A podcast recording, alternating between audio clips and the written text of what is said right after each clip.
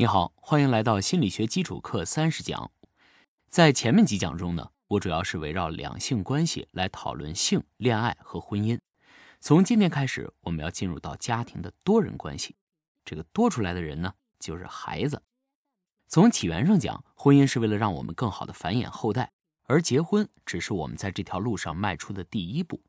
更漫长、更艰巨的路是，当我们有了后代，应该如何来培养他们？这个话题远不是一个十分钟的音频能够讲得清楚的。今天我就以孩子的自控力为切入点，把育儿的大方向告诉你。方向对了，剩下的就事半功倍了。自控力这个概念，相信你并不陌生。它指的是为了追求更高的目标，为了获取更大的利益而去克制当下欲望的能力。如果一个孩子具有高的自控力，那么他在儿童青少年时期的学习成绩会更好，抗压能力会更高。人际关系也更好。当离开学校步入社会的时候，他们会有更好的职业收入，有更高的自尊和自信。同时呢，很少受到吸毒等问题行为的困扰。等进入中年了之后，他们有更高的社会地位、更美满的婚姻和更健康的身体。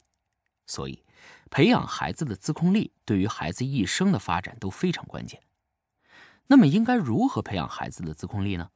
我的课题组研究了这个问题。我们分别研究家庭的物质条件和父母的教养方式这两个维度对孩子自控力形成的作用。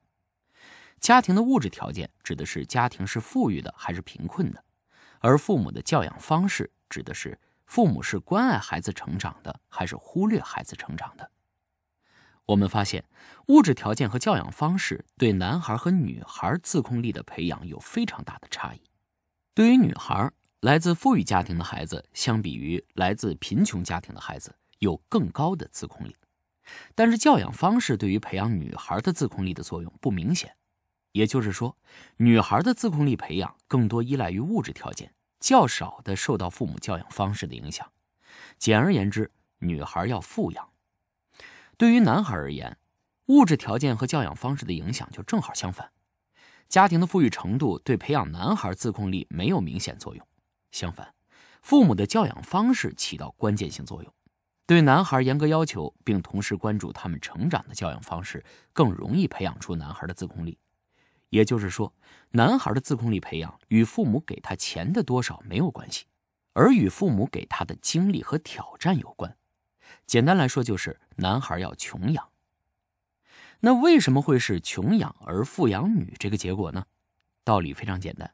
在之前讲到的亲代投资理论中，我们知道女性拥有更多的生育资源，因此她要学会挑选和判断；而男性呢，因为缺乏生育资源，所以他要学会争取养育后代的物质资源。你看，因为男性和女性在繁衍后代的功能不同，所以他们的社会定位也有很大的差别。对女孩而言，她需要富养，在物质上开阔其视野，精神上丰富其思想。这样的女孩才能独立自主、见多识广，才有判断力，才会挑选，而不是被一根冰棍或者几句虚情假意的甜言蜜语所骗走。而对于男孩来说，他需要经历和挑战。男性在基因的传递过程中，最重要的作用是提供足够的物质资源，而抢夺物质资源的过程是激烈的，是血淋淋的，甚至是致命的。只有经历过坎坷磨砺、性情坚韧的人，才能够担当大任。哎，只有穷过的男孩才明白忧郁生活的可贵，才知道如何去创造财富。所以嘛，有句古话说得好：“自古富贵多淑女，自古纨绔少伟男。”说的就是为什么要穷养儿，富养女。好，刚才我们说了，家庭的物质条件和父母的教养方式对孩子优秀品格的培养有很大影响。其实不止如此，具体的教养方式对孩子的成长也存在巨大的差异。我们东方的教育理念，总的来讲是权威型教养方式。呃，具体而言呢，是说父母在孩子教育中处于主导地位，而孩子只是一个被管教的对象。比如“黄金棍下出孝子，严师出高徒”，哎，就非常形象地说明了东方的教育理念。随着国家的改革开放，西方的教育理念被大量引入到我国。西方的教育理念大都认为东方的权威型教养方式是错的。他们认为，权威型教养方式要么培养出唯唯诺诺的孩子，要么走向另外一个极端，培养出叛逆性很强的孩子。西方推崇的是民主型教养方式。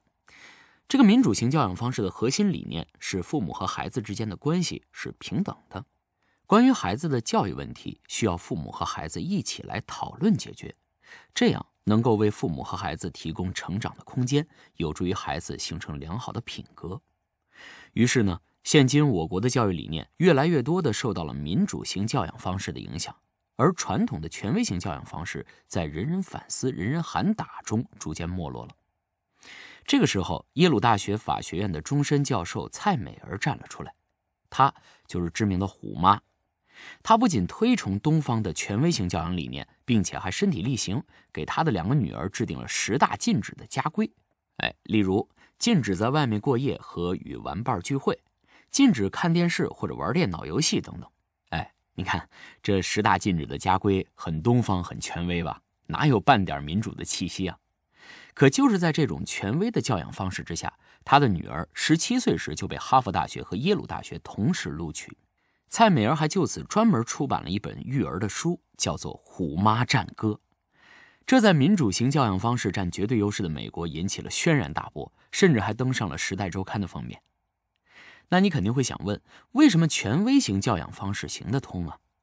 其实，这是因为它在一定程度上符合孩子的大脑发育特点。儿童青少年时期是大脑结构和功能发育的关键期，一方面，他们的大脑具有非常大的可塑性。因此，学习能力很强。另一方面呢，因为大脑还在发育中，他们的自控力、专注力等高级功能还存在着一定的缺陷。所以，如果没有外界的约束，他们可能会因为自控力和专注力较弱而出现行为和心理上的问题。回过头去看一下虎妈蔡美儿的十大禁止的家规，哎，其实就是专门针对孩子自控力、专注力等弱项而提供的外界的约束和督促。所以。源于我们东方的权威型养育方式，它不仅是行得通的，而且是必须的。但是呢，权威型教养方式并不意味着父母对孩子越严格要求就越好。父母的教养还必须得以儿童青少年的脑和心理发育为前提。这里我要介绍一个重要的概念，叫做关键期。儿童青少年的大脑与心理的发展不是匀速的，而是存在关键期的。这个关键期是指。对发展特定能力或行为最敏感的时期，所以关键期也称为最佳期、敏感期等等。比如，两到三岁是儿童口头语言发展的关键期，四到五岁是儿童书面语言学习的关键期等。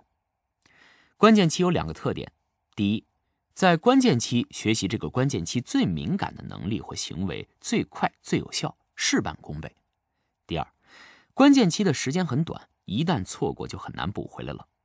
比如，对印度从小被狼养大的狼孩的研究就表明，如果孩子在十二岁之前没有学习语言，那么以后无论如何努力，无论如何教授语言，孩子也永远无法像正常人一样使用语言了。当然，在重视教育的我国社会，错过关键期是极少的情形。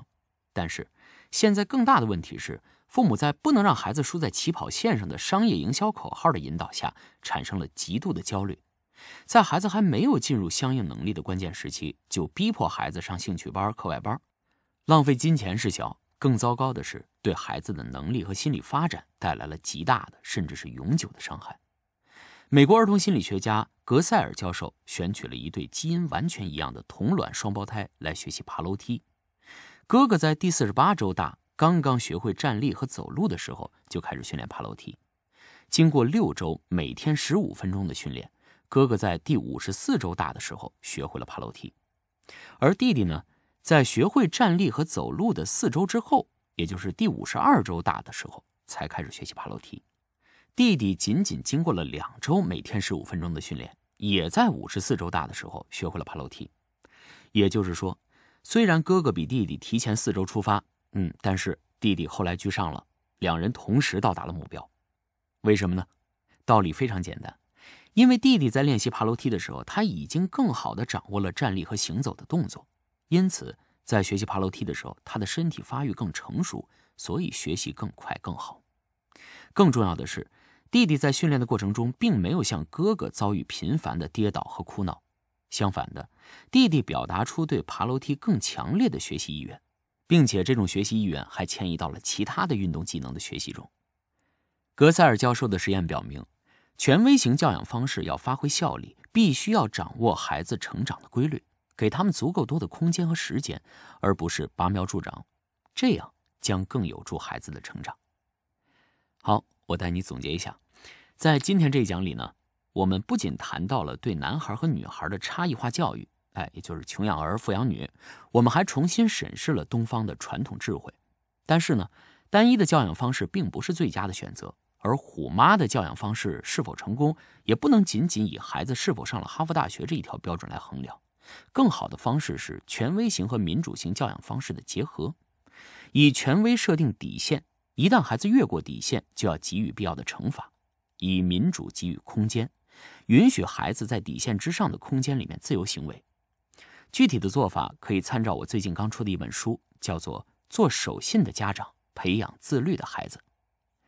今天我也给你留下一道思考题：在我们的传统观念中，母亲是教育孩子的第一责任人，你怎么看待这个观点呢？欢迎在留言区分享你的看法。我们下一讲见。